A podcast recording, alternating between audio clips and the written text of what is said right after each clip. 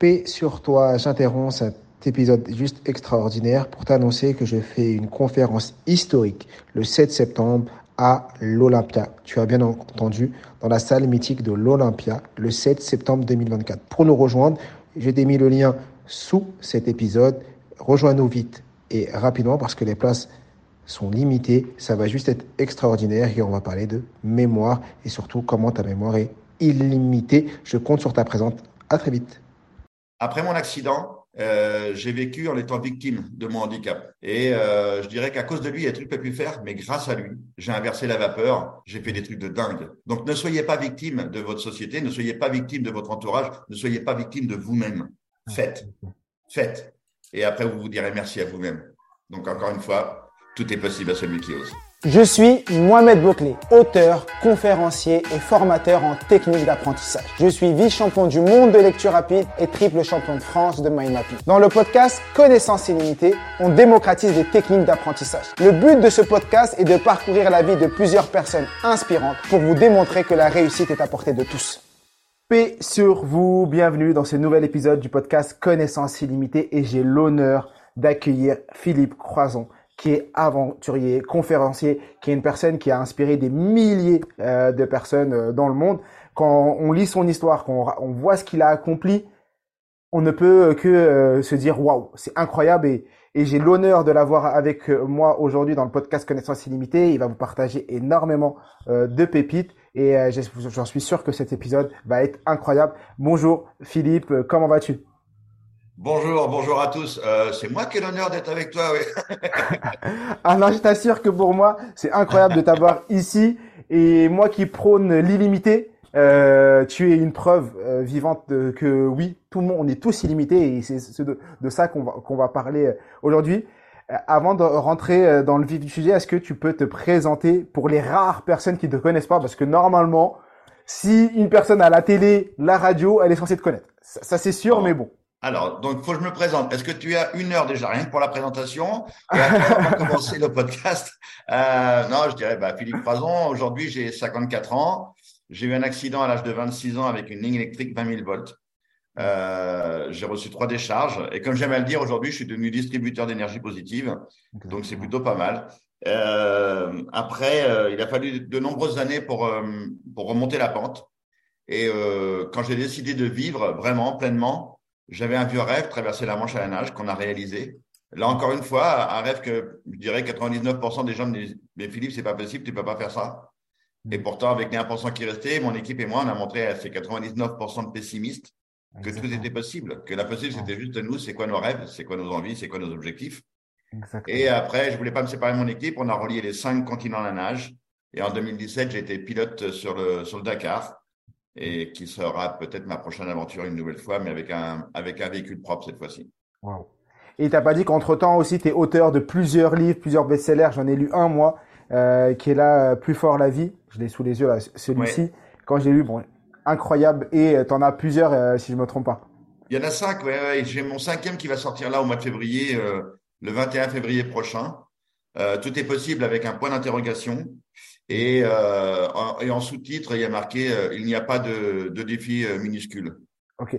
Si tu as le lien, le jour où tu as le lien, tu me le dis, je le mettrai euh, sur le podcast pour que les personnes puissent euh, se le procurer. Et on va se faire concurrence parce que le mien, il sort le 2 février. Hein. Ah, oh Mais bon. je vais faire la promo. la promo, j'arrive le 21. voilà, exact. Tu me laisses faire la promo en janvier. Toi, tu arrives le 21. Moi, il, après, on est dans d'autres registres. Moi, le mien, il s'appelle Connaissance illimitée et c'est sur les techniques d'apprentissage et, et, tout simplement. Donc, Philippe, je suis super content d'être avec toi euh, aujourd'hui. Et euh, quand tu t'es présenté, tu nous as parlé de tes différentes casquettes euh, bon, après, tu as une casquette aussi de parent, tu as une casquette d'auteur, de sportif de haut niveau, parce que pour moi, ce que tu as fait, c'est faut, faut être obligatoirement sportif de haut niveau. Le Dakar, c'est également sportif de haut niveau. Déjà, où tu trouves toute cette énergie? Parce que où tu trouves toute cette énergie de faire tout ça? Mais je pense que mon bon déjà j'ai ma propre énergie, hein, qui est euh, qui est pas une énergie folle folle, hein, en vérité, hein, euh, euh parce que mon énergie, elle vient surtout avec l'équipe.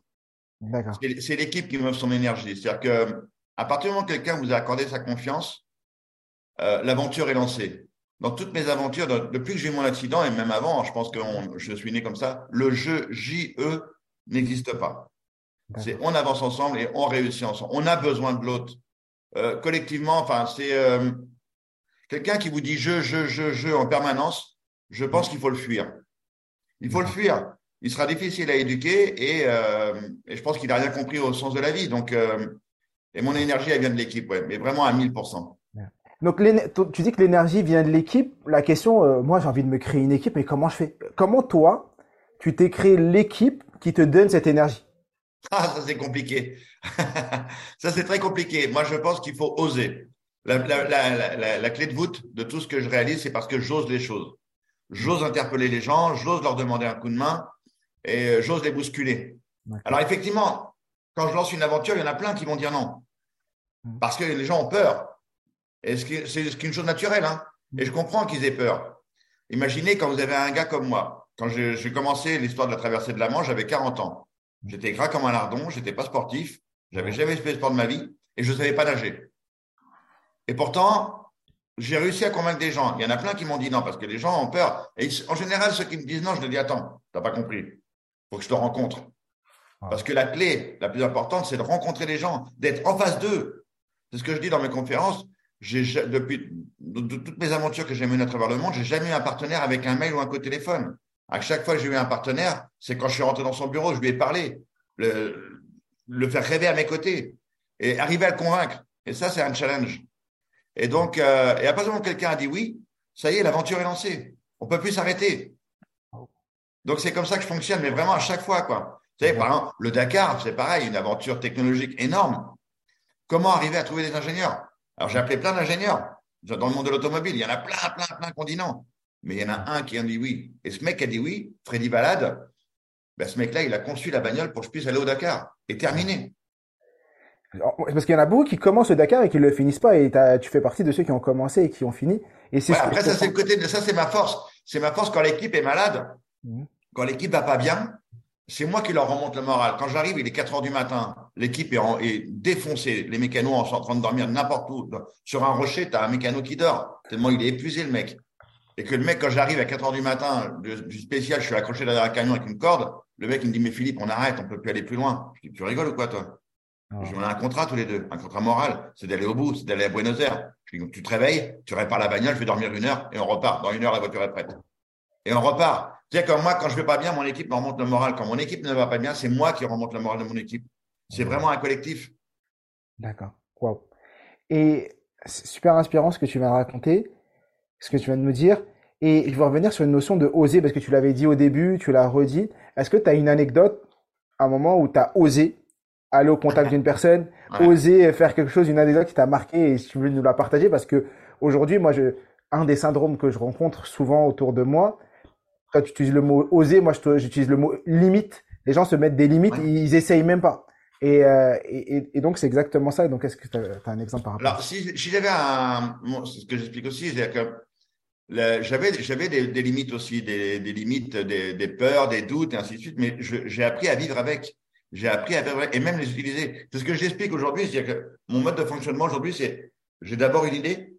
Mmh. En deuxième position, je prends les informations, je me renseigne, voilà, j'étudie le truc. Et en troisième position, j'ai peur. Mais c'est trop tard. L'aventure est lancée. Alors que beaucoup trop de gens dans notre société ont des envies, des rêves, des objectifs, mais en deuxième position, ils vont mettre la peur la peur du changement. Et avec la fameuse phrase, qu'est-ce que je risque? C'est fini. Ils s'enlèvent 80% sans y aller, juste en se faisant peur tout seul, sans prendre les informations. Et donc l'anecdote que tu m'as demandé, euh, c'est encore une fois sur le Dakar, euh, faut que j'arrive à trouver des partenaires. Imagine un mec qui est pas sportif, qui est, enfin, qui est, quand même sportif parce que j'avais traversé la Manche et relié les cinq continents, mais mais qui connaît rien au rallye raid, qui connaît rien à piloter une voiture et qui a pas de bras, pas de jambes. Il faut que j'arrive à convaincre des partenaires. Et le premier partenaire que je voulais convaincre, c'était Monsieur Abyss. Monsieur Abyss, c'est le président de la Matmut.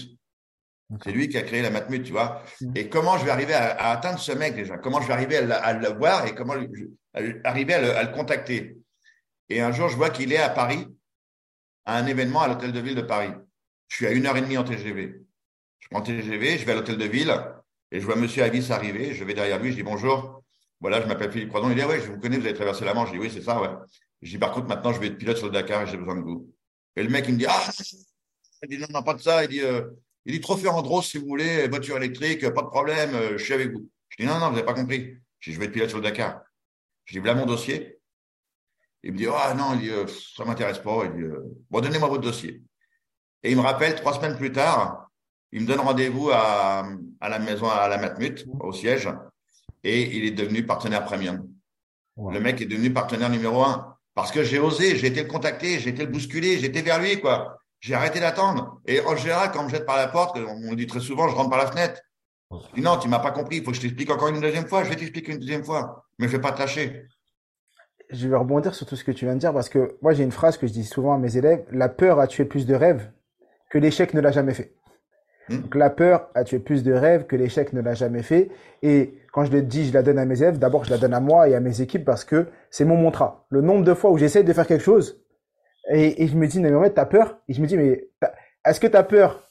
Est-ce que c'est fait ou est-ce que c'est réel? Est-ce que c'est une peur avérée ou c'est une peur juste mentale? Et peut-être que tu vas le faire et que à la fin, tu vas réussir. Et donc, comme quand j'ai fait un TEDx, quand j'ai commencé certaines choses que j'ai fait dans ma vie.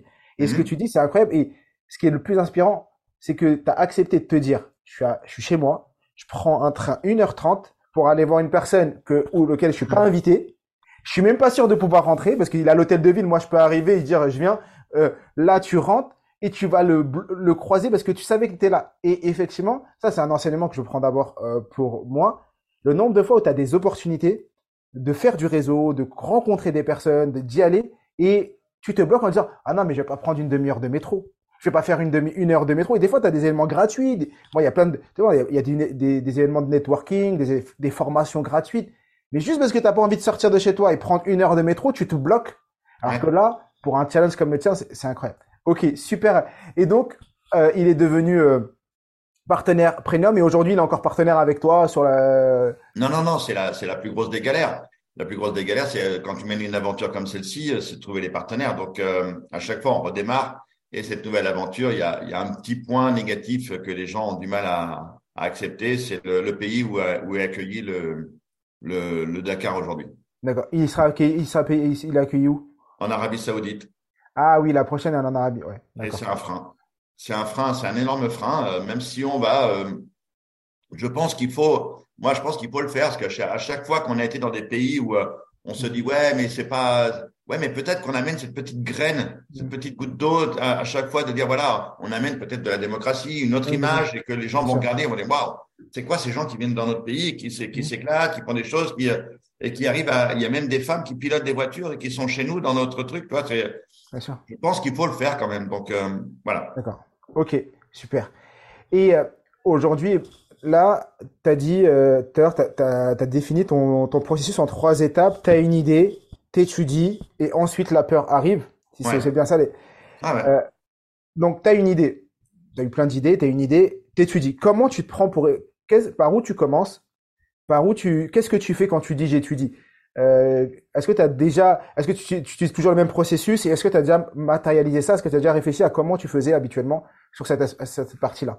Bah, aujourd'hui, enfin, j'ai évolué. C'est vrai que la première, la première aventure qui était la traversée de la Manche, j'étais un peu brouillon. J'étais pas, comme je te disais tout à l'heure, j'avais 40 ans, j'étais gras comme un lardon, je savais pas nager, j'ai monté une équipe au fur et à mesure, et après, il fallait que je trouve des partenaires. Donc, j'ai fait comme tout le monde. J'allais sur Internet, essayé de trouver des entreprises, j'envoyais des mails, et j'avais jamais de réponse. C'était une catastrophe totale.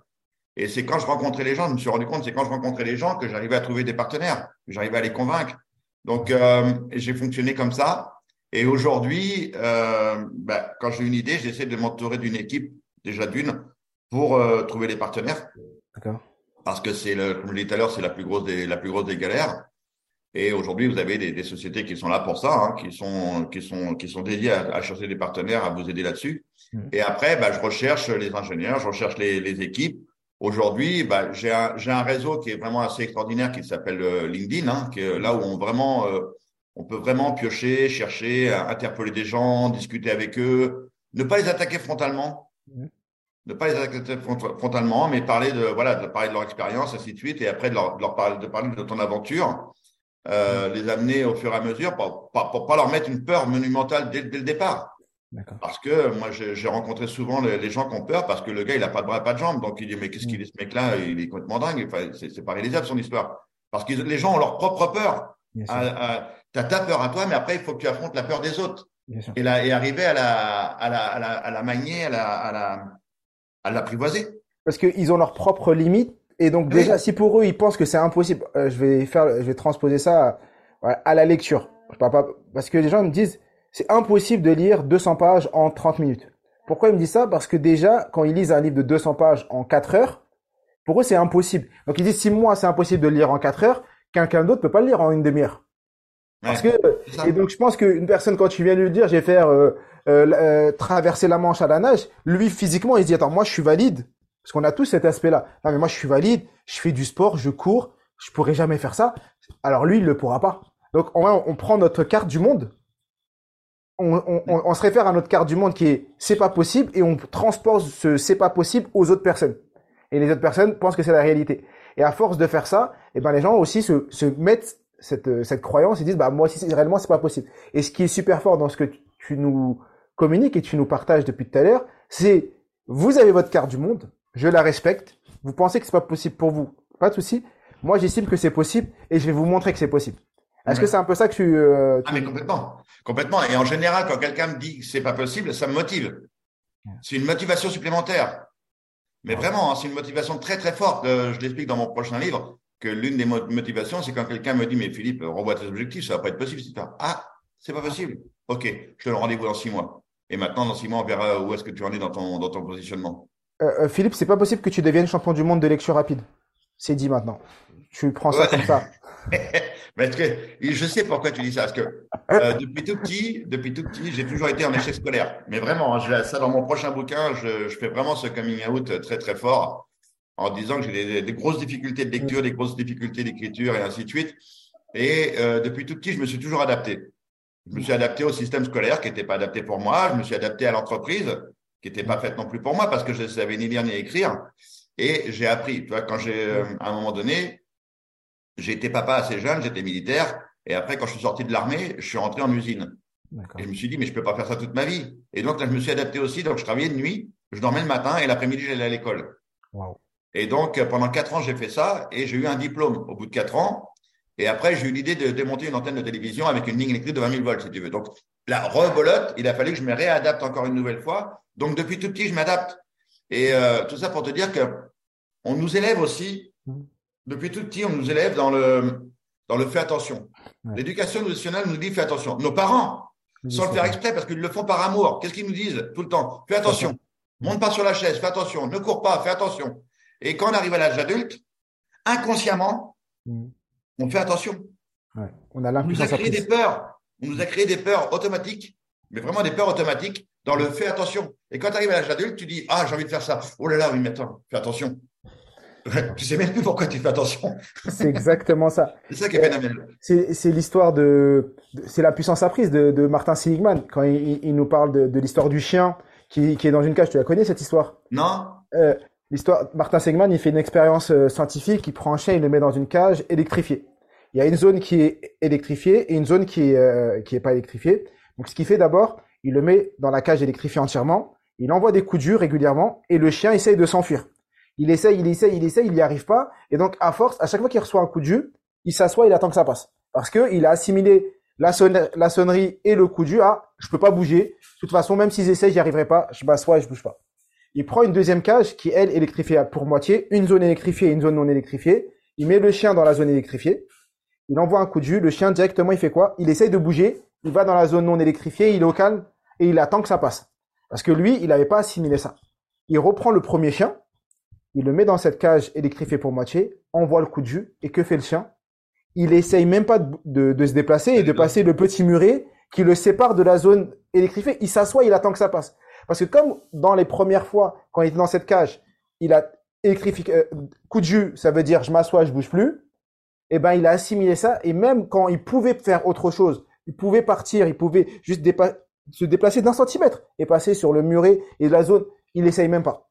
Et on appelle ça donc c'est Martin Seligman qui a développé, qui a fait cette expérience. Même si je suis contre cette expérience par rapport à ce qu'il a fait au chien, mais l'idée, l'idée est, super puissante. C'est qu'en faisant cette expérience, il a mis en avant le, le principe de l'impuissance apprise et ce principe de l'impuissance apprise, c'est exactement ce que euh, tu nous racontes, euh, tu viens de nous raconter avec fais attention, fais attention, fais attention. Moi, je l'ai eu dans je suis bête, je suis pas intelligent, tu n'y arriveras pas, c'est pas fait pour toi. Et c'est des choses qu'on nous met dans la tête et on grandit avec. Et quand plus on a les moyens, on a la possibilité de faire autre chose, mais on le fait pas. Ouais. Et, ça, c'est fou.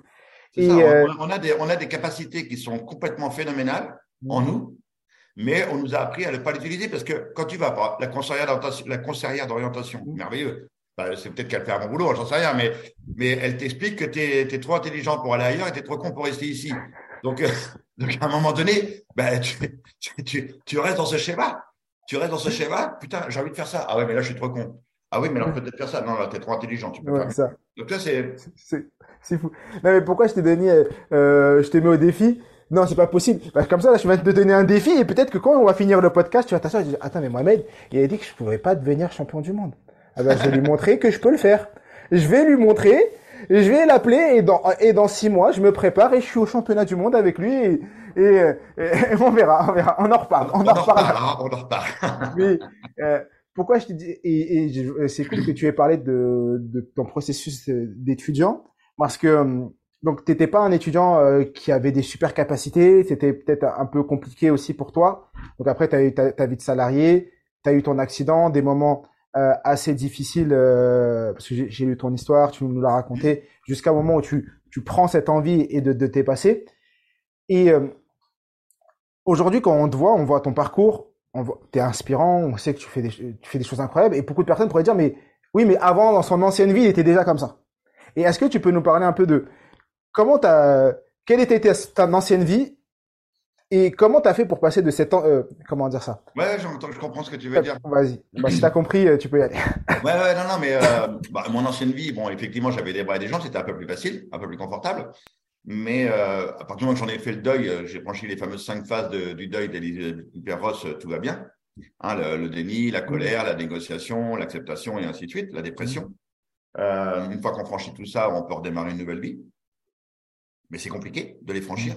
Surtout, c'est compliqué de les franchir seul. Donc, il faut vraiment un... Moi, je pense que le coup de main est, hyper important. Mm. Euh, après, voilà, ma vie d'avant, j'étais, comme je l'ai dit tout à l'heure, enfin, je j'ai pas eu une enfance euh, très très malheureuse. Enfin, mes parents étaient ouvriers, moi j'étais, ben, ben, je vivais dans, dans, dans un HLM. Enfin, mais j'avais mes copains et tout ça. Enfin, je je me posais pas trop de questions sur euh, sur l'existentiel, je dirais. Euh, et après, euh, bon, j'étais papa jeune, j'ai toujours été papa déconnant. Euh, je suis né, je pense que je suis né optimiste. Je, je pense que ça, c'est un trait de caractère. Je pense qu'on est avec un trait de caractère. On peut le malaxer, on peut le travailler, mais on est avec un trait de caractère. Mais on peut évoluer. Ça, j'en suis persuadé. Euh, et après, ouais, effectivement, j'ai eu cet accident. Après, j'ai toujours été assez volontaire d'organiser des mariages, des choses comme ça. Enfin, j'ai toujours été assez euh, bout en train. Ça, c'était mon trait de caractère aussi. J'ai toujours été bout en train. Je pense que tu l'as, pas changé ça. j'ai toujours adoré le partage avec les gens. Ça, c'est vraiment quelque chose de qui était vraiment déjà en moi, euh, déconner, ainsi de suite. Et euh, mais euh, après l'accident, enfin quand j'ai commencé à mener mes aventures, je pensais pas que j'étais euh, capable de réaliser. Et après, quand on mène des aventures comme ça aussi dures, aussi compliquées, parce que tout le monde retient la cerise sur le gâteau. Mm. Et pour moi, le plus beau, c'est pas la cerise sur le gâteau, c'est pas la traversée de la Manche. La traversée de la Manche, c'est la cerise sur le gâteau. Mais mm. pour moi, le plus beau, c'est le gâteau. C'est les deux ans de travail avec l'équipe, la transformation, la transformation du corps, les ingénieurs qui travaillent sur les prothèses, ainsi de suite, mm. et d'aller à un objectif que personne ne croit réalisable. Tu sais, la traversée de la Manche, c'est seulement 10% de personnes qui réussissent. Seulement 10% des valides réussissent. Et euh, je voudrais, j'avais lu dans ton, dans ton livre ton programme d'entraînement pour la manche. Est-ce que tu peux nous, nous en reparler brièvement? Pour que les personnes qui, écoutent se rendent compte de la quantité de travail qu'il a fallu Parce que on arrive, je pense que, bon, je te laisse parler après pour que les gens prennent conscience de, du, travail que ça a dû. Euh, ben, la manche, au départ, imagine, imagine, je sais pas nager. La première fois qu'on me met dans l'eau, je vais dans le mauvais sens. C'est-à-dire que je coule. Et donc, ils, viennent me chercher, ils me remettent à la surface. Et là, l'équipe est un peu en panique en me disant, mais putain, parce que je leur avais pas dit que je savais pas nager, je voulais leur faire la surprise. Et euh, que quand tu veux mener une aventure comme ça, tu peux pas tout dire non plus. Tu peux pas tout dévoiler parce que sinon personne va, va te suivre. Donc, euh, et donc, euh, ils apprennent que je sais pas nager du tout, que je suis gras comme un lardon, voilà, qu'il va falloir transformer la bête. Et je m'entoure d'une équipe de winners. C'est-à-dire que quand je fais mes recherches sur Internet, je vois les mecs qui ont traversé la Manche, les Français qui ont réussi, je les appelle et je les intègre dans l'équipe. Je trouve l'ancien kiné de l'équipe de France de football, championne du monde 98. Je l'intègre dans l'équipe. Le mec, il est dans ma région. Voilà, je m'entoure d'une équipe de winners et je leur file le paquet. Mm. Je dis voilà, j'ai une idée. Je dis moi, je suis juste le mec qui a une idée. J'ai une envie qui est très très forte. Donc il faut que j'aille au bout. C'est vous l'équipe. C'est à vous de me transformer. C'est à vous de m'emmener au bout. Et là, l'équipe va me transformer en deux ans. Et au plus fort, je dis bien au plus fort de l'entraînement, c'est 35 heures de natation par semaine, 6 heures de gainage par semaine. Donc c'est pas dire, c'est manger, dormir, nager. Manger, dormir, nager pendant deux ans.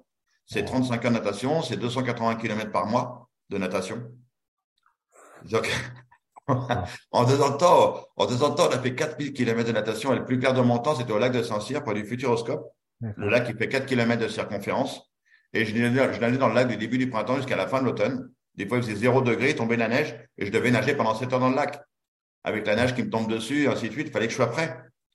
Euh, c'est le jour où on me met dans l'eau pour traverser la Manche, le jour J, le 18 septembre 2010. L'équipe me met dans l'eau. Je suis un robot. Je vais faire ce que j'ai appris pendant deux ans. Et je vais le faire en 13h26 minutes. Oh. Le, temps que j'ai mis pour traverser la Manche. Donc voilà, c'est. Euh, ah, c'est incroyable. Même, euh, je te dis même qu'à un moment donné, je dis à mon entraîneur, je dis, ne me donne plus le planning à la semaine. Je vais mourir. Je veux plus savoir ce que je dois faire le matin quand j'arrive.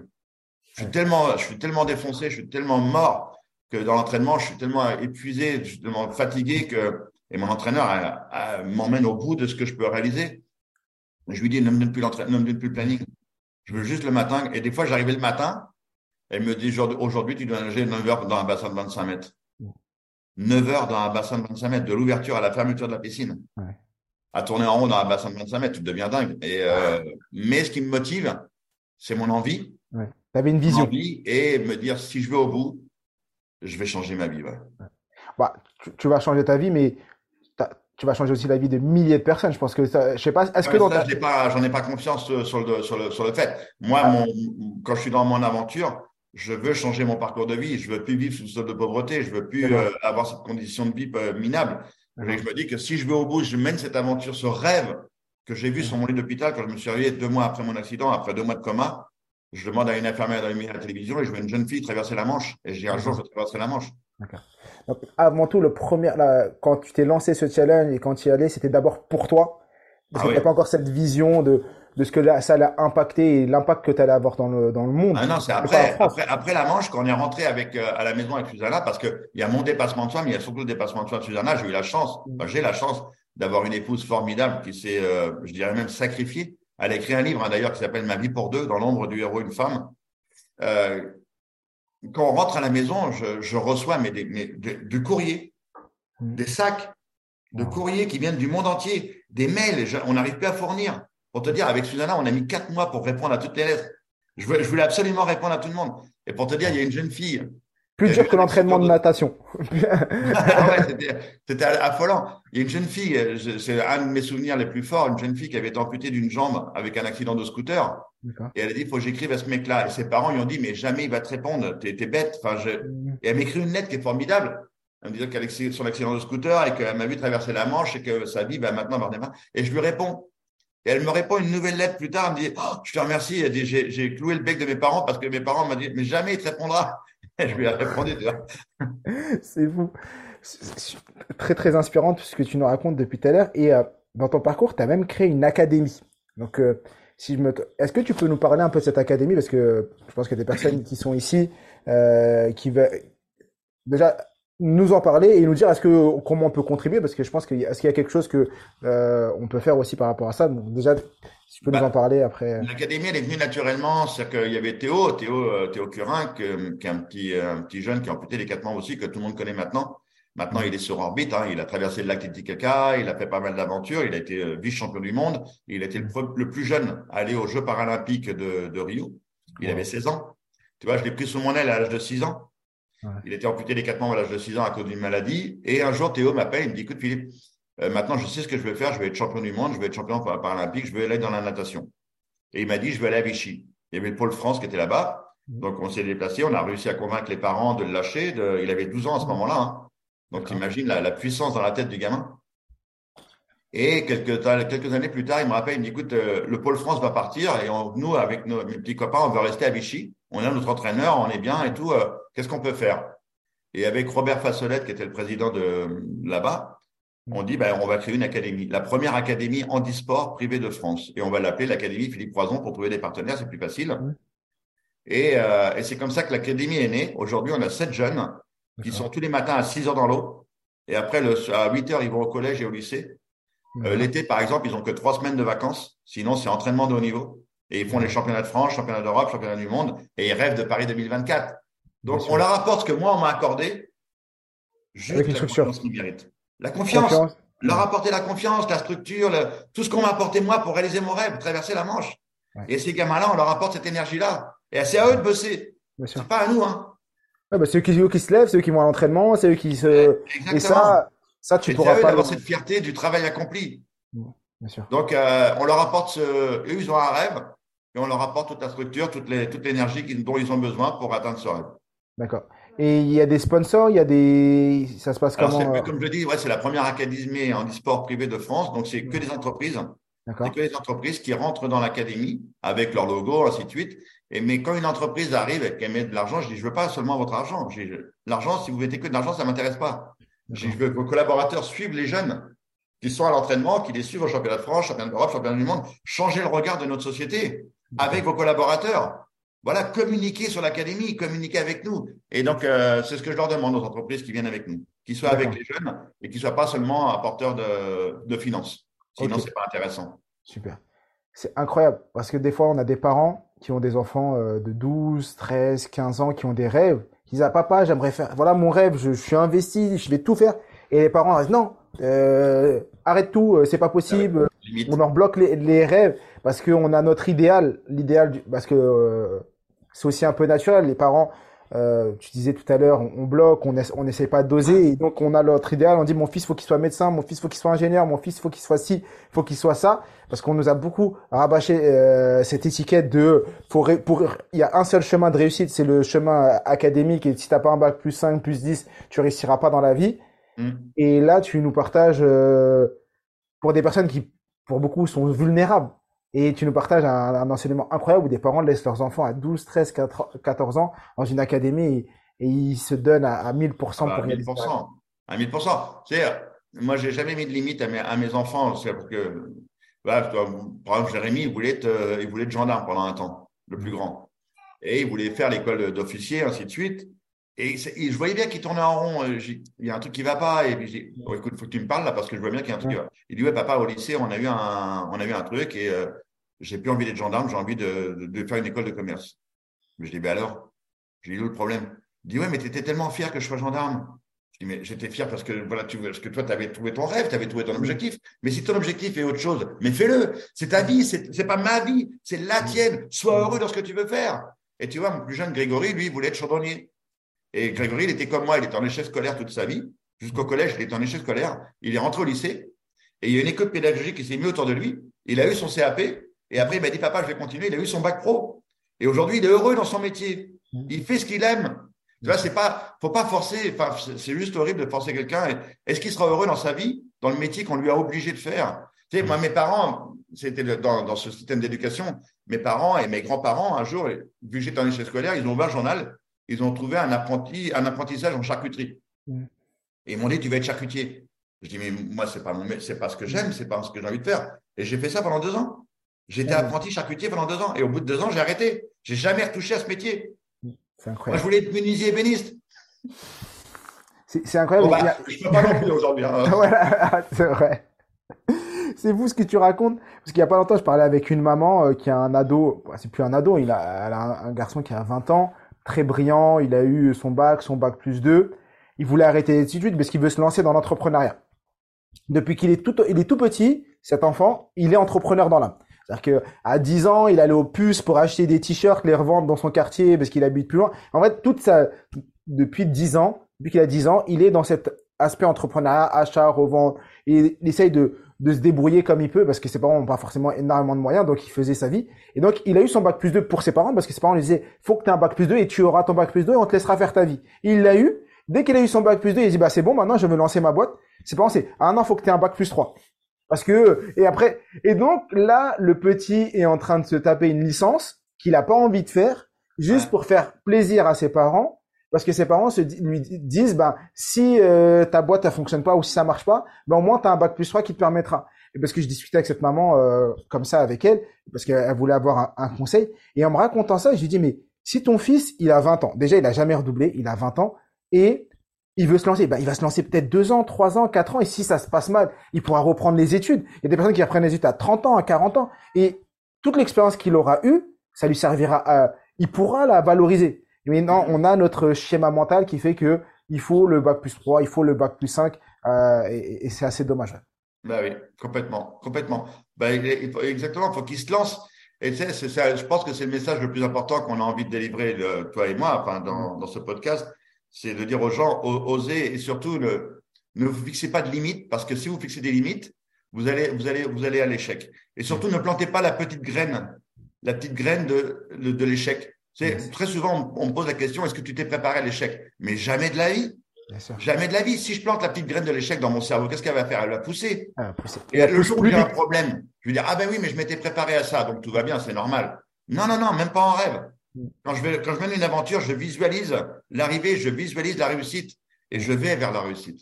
En plus, la, plante de l'échec, euh, la graine de l'échec, elle, elle, pousse beaucoup plus vite que la graine de la ah. réussite. elle prend beaucoup plus vite et beaucoup de négatif. Le négatif est beaucoup plus puissant que le positif. Il y a une anecdote, on arrive sur la fin du podcast, mais il y a une anecdote que tu nous avais partagée euh, lors d'une de tes conférences qui est incroyable et c'est un peu la boucle de tout ce qu'on a raconté aujourd'hui sur le oser et, y aller. C'est ton anecdote avec Elon Musk. J'aimerais, si tu peux nous la raconter parce que celle-là, euh, elle est la preuve du oser et elle est la preuve que tout est possible. Encore plus. pas physiquement parce que là. Ouais, à ceux qui Parce que là, on n'est même pas sur le, on n'est pas sur l'aspect physique, on n'est pas sur l'aspect dépassement. Là, je te laisse raconter cette anecdote. Je pense que ça va inspirer beaucoup de personnes. Comme je dis, euh, tout est possible à celui qui ose. Un jour, je fais un tweet à mes followers avec une petite arrière-pensée quand même, parce que depuis toujours, j'ai toujours parlé de l'espace. Que euh, après, par exemple, quand je, je déconnais avec les médias, après le Dakar, je disais, il me reste que, ou alors après avoir relié les cinq continents, il me reste une mer à traverser, c'est la mer de la tranquillité. Elle est sur la Lune. Et donc, je faisais toujours des vannes là-dessus. Et je dis à mes followers, je dis, si j'atteins 50 000 followers avant Noël, donc il y a un peu plus d'un an maintenant. Sur quel réseau euh, Sur LinkedIn ou sur. Euh... C'était sur Twitter. D'accord.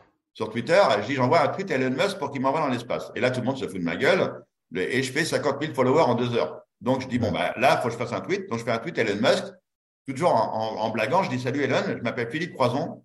Je suis un aventurier français. J'ai pas de bras et pas de jambes. Envoie-moi dans l'espace. Et je mets trois, quatre petites photos. Le Dakar, la plongée sous-marine, la natation et le saut en parachute. Et j'envoie le tweet. Et là, tout le monde se remoque de moi en disant Philippe, t'es vraiment con.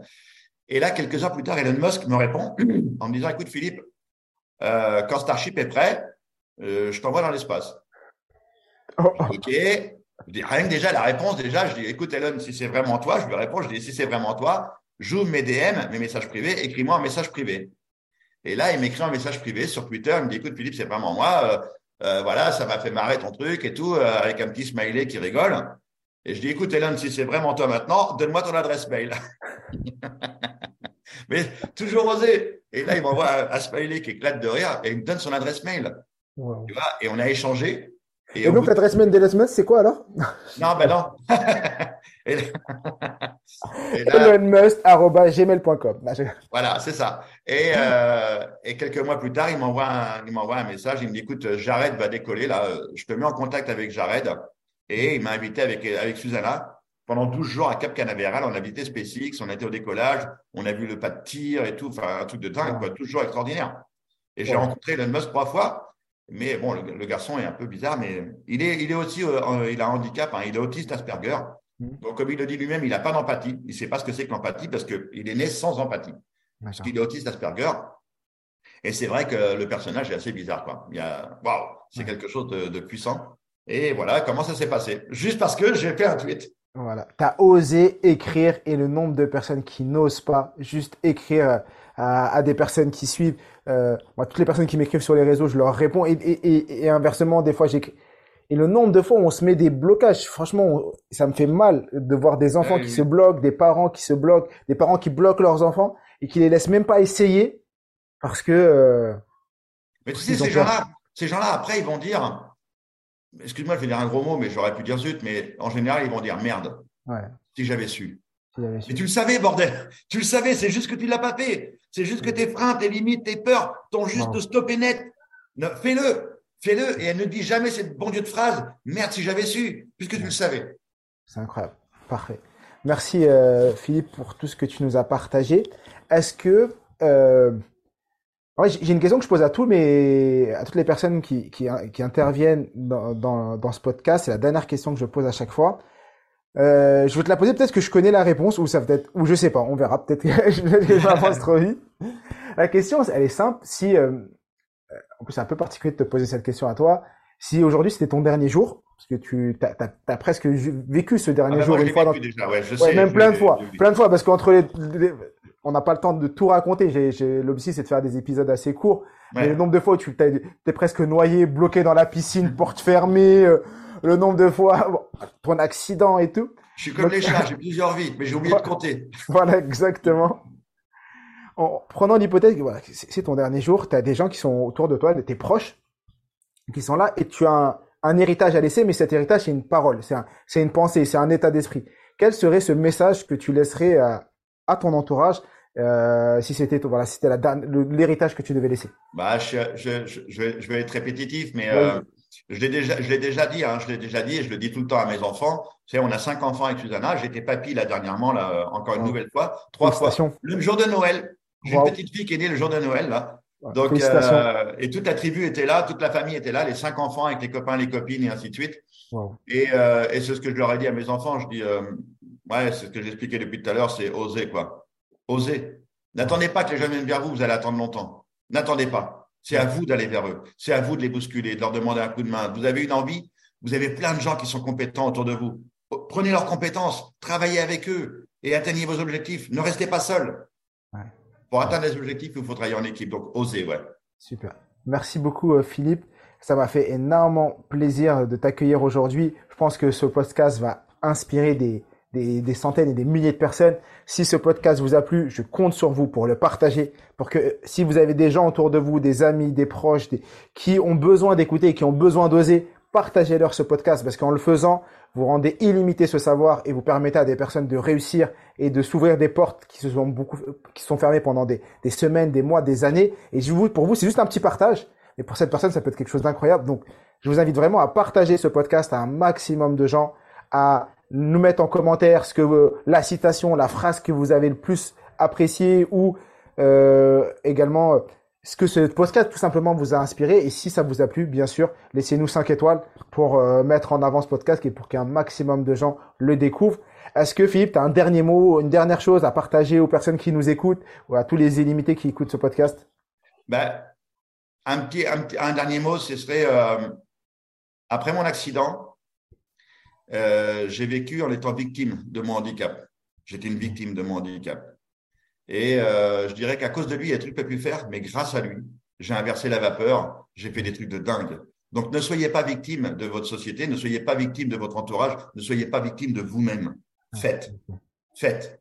Et après, vous vous direz merci à vous-même. Donc encore une fois, tout est possible à celui qui ose. Tout est possible à celui qui ose. Exactement. Paix sur vous les illimités. Et comme je dis toujours, je suis, tu es, nous sommes tous des illimités. À très vite. Et encore mille merci euh, Philippe pour ce pour tout ce partage. À bientôt les amis.